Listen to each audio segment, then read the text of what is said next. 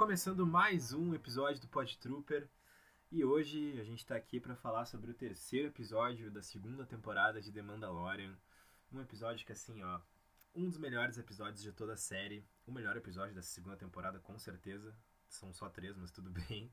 Mas um dos melhores da série inteira, se não o melhor. Episódio esse é, intitulado de A Herdeira. E esse título diz muito sobre o que a gente vai falar aqui ao longo deste episódio do Pod Trooper.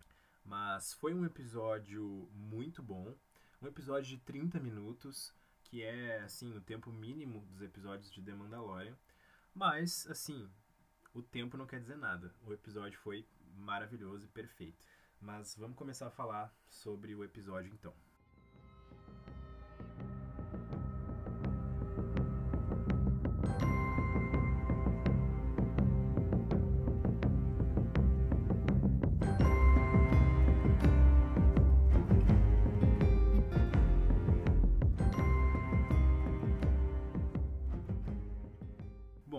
Título desse episódio, né, A Herdeira, indica mais ou menos o que vai acontecer no episódio para quem é fã de Star Wars, para quem conhece um pouquinho mais do universo expandido e para quem tá ligado nas novidades sobre a série, coisas que a gente já falou aqui em outros episódios. Esse episódio, né, o episódio 3, ele é dirigido pela Bryce Dallas Howard, que é filha do diretor Ron Howard, que dirigiu o filme do Han Solo, e ela é atriz também, ela atuou em Black Mirror, em um dos episódios.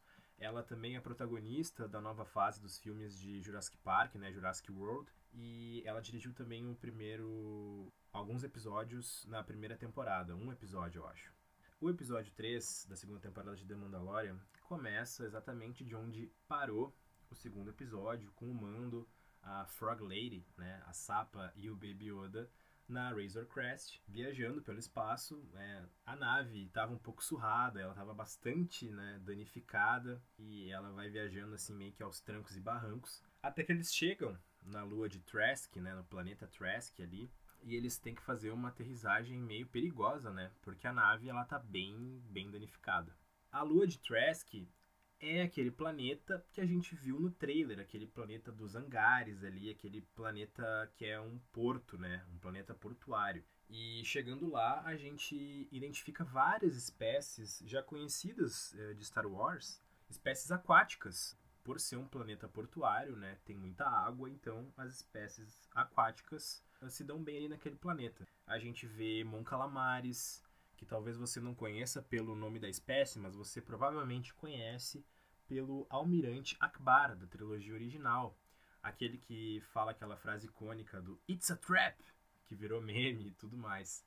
E a gente também vê alguns ali personagens da espécie Quarren, que também já foi vista nos filmes aí. E chegando lá, né, a nave do Mando, a Razor Crest, ela tá toda danificada, então ele deixa ela lá em manutenção até que a, a Frog Lady ela encontra o seu marido. E o Mando chega para ele e fala: Olha, é, ela me disse que tu iria me levar até outros Mandalorianos. Então ele leva o Mando até uma cantina lá, onde supostamente teriam sido vistos outros Mandalorianos. Ah, e a gente também vê aquela moça misteriosa de capa preta nesse hangar ali, aquela cena que também tá no trailer. E, bom, mas chegando na cantina, o Mando, ele conhece lá um personagem da raça Quarren, aquela que eu mencionei antes.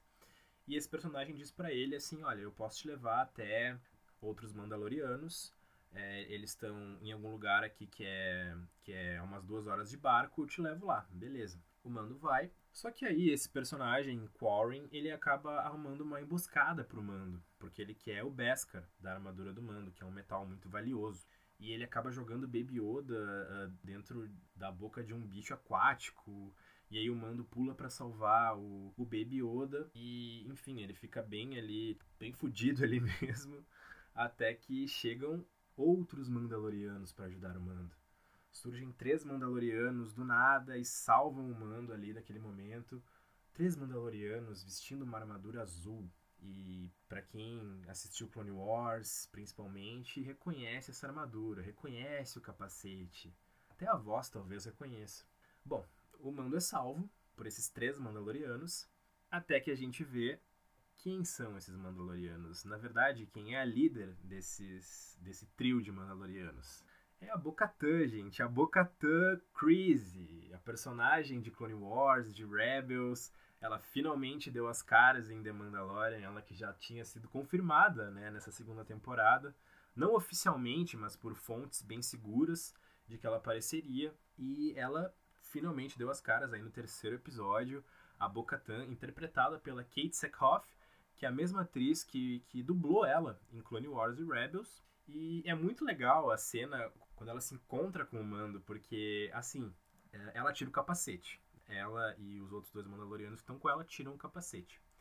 E a gente sabe que a doutrina que o Mando segue é de que os Mandalorianos não podem tirar o capacete em hipótese alguma. Nenhum ser vivo pode ver um Mandaloriano sem o capacete. Segundo a doutrina, a tribo que o Mando, o personagem principal de The Mandalorian, segue. Mas é importante mencionar aqui que isso não é uma regra dos Mandalorianos, dos Mandalorianos nativos que nasceram em Mandalor.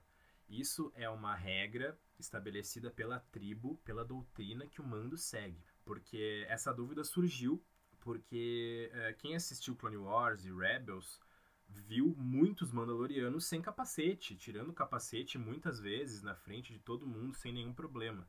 E aí começou The Mandalorian com essa história de que o Mandaloriano não pode tirar o capacete, tanto que a gente nem vê o rosto do Pedro Pascal, que é um ator bem renomado, né, bem conhecido, e ele não aparece na série, ele apareceu em uma cena da primeira temporada e até agora na segunda não apareceu ainda o seu rosto por conta dessa, né, dessa doutrina aí da tribo que o Mando segue, mas isso não é uma regra dos Mandalorianos. E isso é bem importante mencionar aqui. Mas o próprio Mando, ele não, ele não sabe disso, né? Então quando eles tiram o capacete, quando a Bo-Katan e os outros tiram o capacete, ele na hora ele já não acredita mais que eles são Mandalorianos, porque para ele aquilo é uma é uma ofensa, é um insulto. Ele até pergunta: "Aonde vocês conseguiram essa armadura?" Porque, né, com o Cobb Vent tinha acontecido a mesma coisa, e o Cobb Vent não era um Mandaloriano. Mas nesse caso, a Bo-Katan e aqueles dois que estão com ela são Mandalorianos. A Bo-Katan, inclusive, é a herdeira de Mandalor. Por isso o título do episódio. E ela fala para ele, não, eu sou a Bo-Katan Kryze, do clã Kryze, eu, eu sou a herdeira de Mandalor, e eu tiro o capacete, entendeu? Não tem essa. E inclusive mais pra frente ela até dá uma zoada um pouco com, esse, com essa história do This is the Way do Mando. Mas enfim, é, eles se conhecem ali e tal.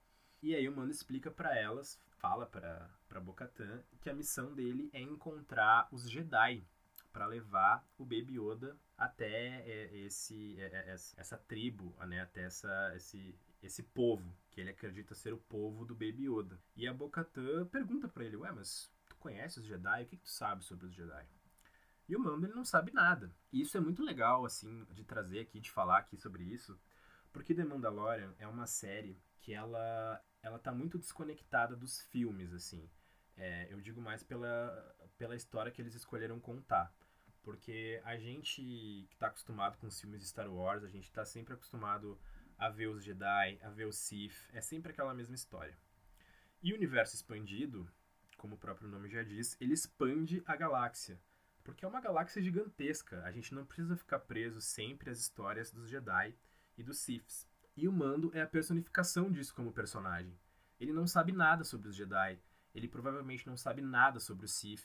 Então, a, a história do Mando, a narrativa do Mando está completamente desconectada das histórias principais de Star Wars. Mesmo que a gente tenha ali referências dentro da série, que isso é muito legal, mas a narrativa principal do Mando não acompanha a história dos Jedi.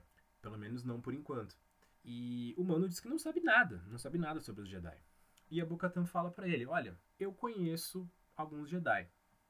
Eu posso te levar até um deles, mas tu precisa me ajudar antes numa missão." E quando a Bo-Katan fala que ela pode levar o Mando até um Jedi, de novo, para quem assistiu Clone Wars e Rebels, mas principalmente Clone Wars, a última temporada de Clone Wars, sabe que a Bo-Katan tem uma relação bem próxima com uma personagem bem importante que tem ligação com os Jedi e que estava sendo especulada para aparecer nessa temporada de The Mandalorian, mas a gente fala dela mais pra frente.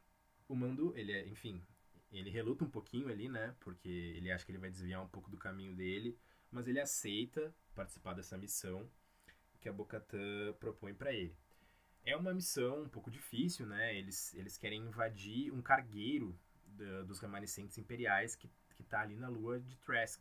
Porque a Bocatã, ela quer roubar as armas que, que eles estão carregando nesse, nesse cargueiro para ela ter um arsenal suficiente lá para ela conseguir voltar para Mandalore e reivindicar o trono dela. Porque lembrem, né? Mandalore foi expurgada pelo Moff Gideon e a Bo-Katan, é, ela seria regente de Mandalore, então ela quer voltar para lá para retomar o trono dela. É interessante a gente também imaginar como tá Mandalore nessa altura do campeonato, porque já se passaram cinco anos desde que o Império foi derrotado. Né? A gente pode imaginar que o expurgo de Mandalore ocorreu durante o, o, o Império. Mas, como a gente está vendo, os remanescentes imperiais eles ainda existem, né? Eles estão ali, eles são remanescentes, né? Então eles estão ali perdidos pela galáxia, no submundo da galáxia. Então, provavelmente, em Mandalore ainda exista ali algum resquício do Império. E como a Bo-Katan ela foi expulsa do planeta dela, ela precisa reunir forças para voltar lá e reivindicar o trono. E ela viu ali na lua de Trask uma oportunidade de conseguir pegar um grande arsenal de armas para, não sei, reunir um exército para voltar para Mandalore. E eles vão nessa missão e, e, cara, assim, esse episódio, como vocês já perceberam, eu tô falando bastante de Clone Wars e Rebels. Ele é um episódio que tem muito fanservice. para quem assistiu Clone Wars e Rebels, ele é um episódio, assim, maravilhoso. Tu fica com um sorriso de uma orelha a orelha durante todo o episódio assistindo, porque tem muita referência a própria Bo-Katan, que é uma personagem que surgiu em Clone Wars e ver ela em live action é muito legal. Mas assim, é um episódio que funciona para quem também não assistiu, porque a, a história ela é bem fechadinha também assim, e é um episódio curto, tá? É um episódio que tem por volta de uns 31 minutos. A ação do episódio é muito legal, eles invadindo o cargueiro, eles é, é, é, lutando contra os Stormtroopers, é, é, muito legal, sabe? É muito Star Wars, assim, é, é, é, é muito, muito legal, de verdade. É, eles conseguem, né, cumprir a missão deles ali. E a gente vê que a Bo-Katan, ela tá atrás do Sabre Negro, né? Ela tá atrás do Darksaber. Porque, como a gente viu no final da primeira temporada de The Mandalorian, o Moff Gideon tá com o Sabre Negro. E o Moff Gideon dá as caras nesse episódio também. Lembrem que eu falei no último que eu tava sentindo falta dele, né? Porque como ele apareceu só no finalzinho da primeira temporada de The Mandalorian, ele apareceu muito pouco e, e, e, a gente quer ver mais sobre ele, né? E ele apareceu nesse episódio, mesmo que só por um holograma, mas ele apareceu. É legal ter visto ele. E a gente viu também que a Bo-Katan, ela tá atrás do Sabre Negro, que era dela. Então ela quer reivindicar é, essa arma também. Ela não quer só o trono de Mandalore, ela quer o Sabre Negro porque, claro, tá muito ligado com o simbolismo e tudo mais, mas ela tá obcecada por isso também. Bom, depois que eles cumprem o objetivo deles lá, o, o Mando fala para ela: Bom, te ajudei, agora quero que tu me diga para onde eu tenho que ir. Quem é esse Jedi que eu tenho que encontrar? E aí, meus amigos? E aí, meus amigos? O que, que acontece? A Boca Tan fala. Fala o nome do Jedi que ele tem que encontrar. Da Jedi que é ninguém mais, ninguém menos que Ahsoka Tano. Sim, foi confirmado agora. Agora foi confirmado, não tem mais especulações. Ahsoka Tano vai aparecer em The Mandalorian. Ela está na segunda temporada de The Mandalorian, porque a Bo-Katan fala pro Mando: "Você precisa ir até a cidade de Calodan, no planeta florestal de Corvus. Lá você vai encontrar uma Jedi chamada Ahsoka Tano." E, bom, não é Jedi, né? Mas enfim, vocês sabem, a, a Sokatano é uma ex-Jedi, mas pra Bocatan ela é uma Jedi. Então, gente, eu fiquei muito feliz, assim, eu fiquei muito empolgado na hora, porque quem me conhece, quem já ouviu os outros episódios aqui do Pod Trooper, sabe que a Ahsoka é a minha personagem preferida de Star Wars. E ter essa confirmação de que ela vai aparecer no live action é, é maravilhoso. É tipo tudo que eu sempre quis desde que eu comecei a acompanhar Clone Wars e vai acontecer. Agora a gente tem que esperar o Mando cumprir a missão dele, porque assim, os primeiros episódios foram do Mando procurando outro Mandaloriano para indicar ele o caminho para ele levar o Baby Yoda até é, os mesmos da sua espécie, né? Como ele diz, os Jedi. E a gente teve três episódios para isso acontecer. No terceiro episódio, ele encontra a Bocatan e a Bocatan indica para ele onde ele tem que ir. Agora, até o episódio 8, nós temos mais cinco episódios. E dentro desses cinco episódios, a gente vai acompanhar a missão do Mando até o planeta de Corvos. E eu não acredito que isso já aconteça no próximo episódio. Eu não acredito que o Mando já vai chegar nesse planeta no episódio 4. Acho que tem mais coisa para acontecer ainda. Acho que isso vai ser só lá pro fim da temporada, lá pro episódio 7, no mínimo, no, no máximo, quer dizer, no episódio 6. E então, assim, acho que ainda tem mais coisas para acontecer. Tem o Boba Fett para voltar, para dar uma incomodada. Tem um pouco do Sabre Negro, de repente a Bocatan aparece de novo. A gente vê um embate da Bocatan com o Moff Gideon.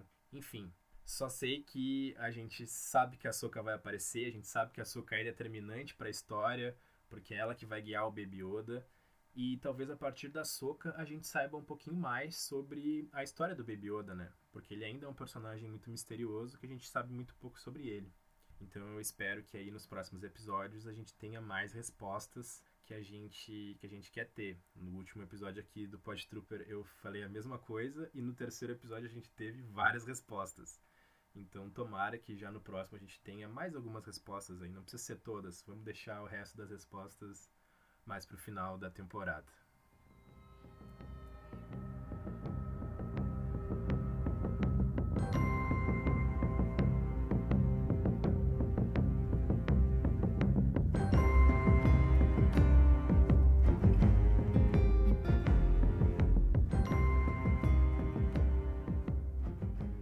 Bom, gente, é, Sobre o episódio 3 era isso. Muito obrigado por ouvirem até aqui. Na semana que vem a gente volta para falar do episódio 4.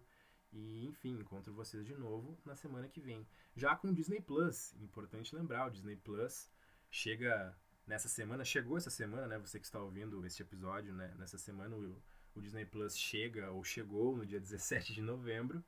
E o quarto episódio a gente já vai poder assistir aqui com o Disney Plus no Brasil.